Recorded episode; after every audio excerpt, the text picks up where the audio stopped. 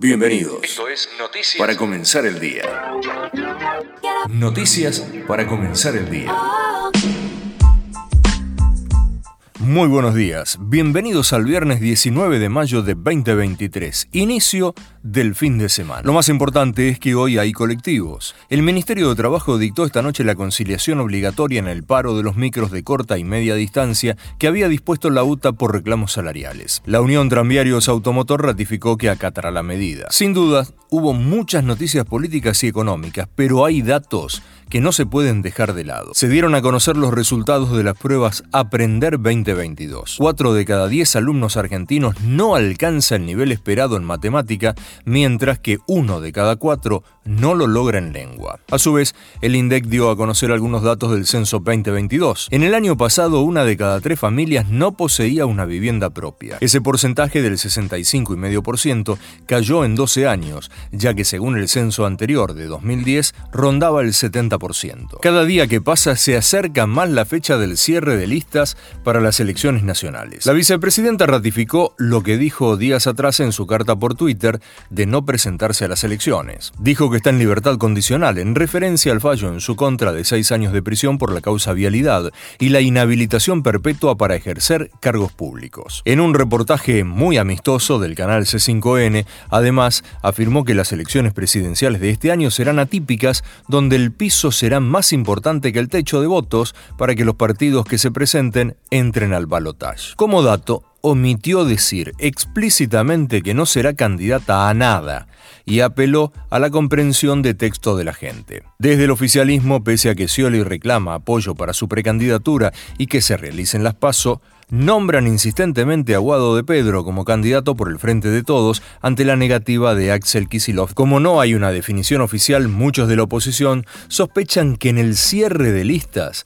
Cristina Kirchner podría integrar una, mientras que otros, como Patricia Bullrich, aseveran que la actual vicepresidenta podría ordenar el voto en blanco para deslegitimizar los comicios, tal como lo hizo Perón en la década del 60. Por su parte, Juan Grabois lanza hoy oficialmente su precandidatura a presidente con un acto en ferro. El dirigente del Frente Patria Grande presentará su programa de gobierno y lanzará oficialmente su postulación a las 6 de la tarde en el Estadio Echar. Hablando de Bullrich, la precandidata a presidente del PRO nombró a Néstor Grindetti como su candidato a gobernador bonaerense. Además dijo que en los primeros días de junio revelará quién será su candidato a vicepresidente. Bullrich fue una de las más atacadas por la CGT que emitió un comunicado en contra de ella, de Milei y Despert. Señalaron que ponen en riesgo la estructura fundamental de los derechos laborales, sociales y de la seguridad social, y anticipó que la conducción no está dispuesta a dialogar con quienes promuevan estas propuestas. Los tres postulantes de la presidencia por la oposición coincidieron que no le tienen miedo a los dirigentes ejetistas, que hace tiempo que no defienden a los trabajadores y que si suben ellos se les acaba la joda. Además, José Luis Esper propuso cerrar aerolíneas argentinas y privatizar las empresas públicas. El precandidato a presidente de Juntos por el Cambio lo justificó en que sobran 1.400.000 empleados públicos. Ya están trabajando las tres consultoras contratadas por el PRO para realizar encuestas que servirán para dirimir la interna entre Jorge Macri y Fernán Quirós. Se trata de Aresco 3.0 e Isonomía. En base a esos resultados saldrá el candidato único del PRO para jefe de gobierno porteño. Las próximas elecciones vienen peleadas, tanto en encuestas como en tribunales. Nito Artaza presentó la impugnación para que Jorge Macri no pueda ser candidato a jefe de gobierno porteño, argumentando que no cumple con los requisitos legales para presentarse a los comicios. En tanto, Formosa presentó un recurso ante la Corte por el pedido de suspender las elecciones. El gobierno hizo llegar al máximo tribunal un reclamo en el que cuestiona las interpretaciones amañadas que pretenden impedir el voto libre de los ciudadanos. Las elecciones en la provincia deberían ser el 25 de junio, pero aún no se sabe. Recordamos, hoy vence el plazo para hacer reclamos sobre el padrón electoral para las elecciones nacionales. Lo recordó la Cámara Nacional Electoral para quienes quieran cuestionar sus datos o solicitar la eliminación de fallecidos en el padrón provisorio. Cambiando de tema, vamos a la economía. El gobierno incumplió otra meta de acuerdos con el Fondo Monetario. Ya imprimió el 80% más de pesos que los permitidos. De acuerdo con el entendimiento, la autoridad monetaria podría emitir 372 mil millones de pesos en el primer semestre de este año, pero el central ya inyectó 670 mil millones y todavía queda un mes y medio del semestre en cuestión. Una fuerte caída del consumo, lo que agrava la crisis en pequeños comercios y la aceleración inflacionaria. Las ventas de productos masivos, alimentos y productos de higiene y limpieza en Cava y el conurbano bonaerense registraron una baja del 4,5% en abril en comparación con abril del año pasado. El dólar MEP subió 29 pesos en la ronda de ayer. Es por el cambio de estrategia del gobierno que dejó de usar reservas para intervenir el mercado financiero. De esta manera el MEP cerró a 473,42 y el contado con liqui a 478,90. Una buena para los docentes porteños. El gobierno de la ciudad acordó con los gremios llevar el salario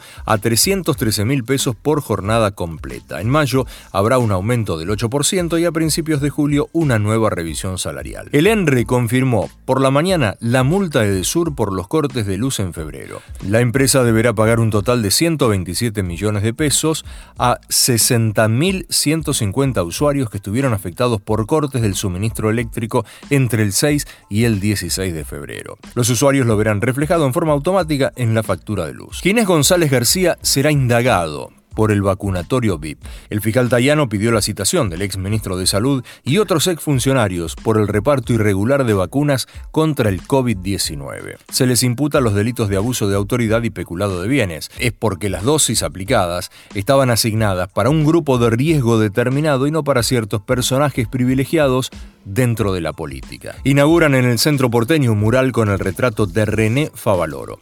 Está diseñado para homenajear al prestigioso cirujano, cardiólogo y creador del bypass coronario al cumplirse 100 años de su nacimiento el 12 de julio. Noticias del mundo. La península italiana sigue siendo noticia. Un hombre con problemas psiquiátricos irrumpió con su automóvil a toda velocidad en el Vaticano.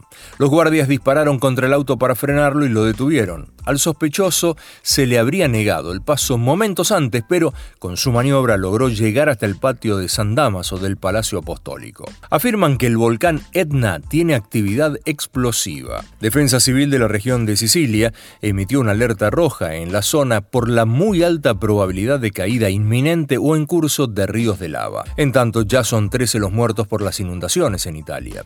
Hay 24 municipios inundados y más de 10.000 evacuados en el norte del país. En Ecuador también hay un volcán en erupción. Se trata del Cotopaxi que está alargando una nueva columna de cenizas. Pasamos a Nueva York. Condenaron a cadena perpetua al atacante que mató a cinco rosarinos en esa ciudad. El atentado ocurrió el 31 de octubre del 17 cuando el uzbeco atropelló con un camión y mató a ocho personas, entre ellas los cinco argentinos en una concurrida ciclovía de Manhattan. En Sudamérica, Lula se acerca a Venezuela envió una delegación multidisciplinaria para establecer un diálogo fluido con el gobierno de Maduro. Dos noticias de las llamadas curiosas.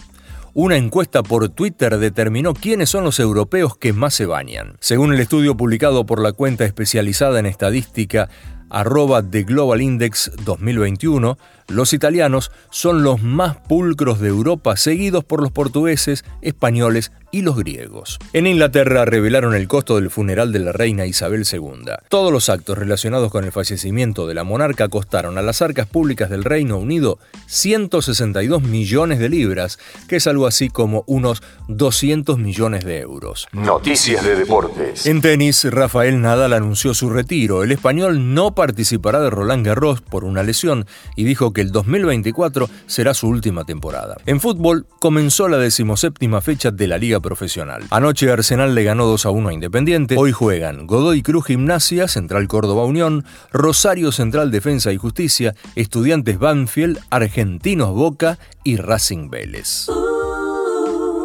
Esto fue todo, o casi todo por hoy. Nos volveremos a encontrar el lunes desde la madrugada con más noticias para comenzar el día bien informado. Tengan ustedes muy buen fin de semana.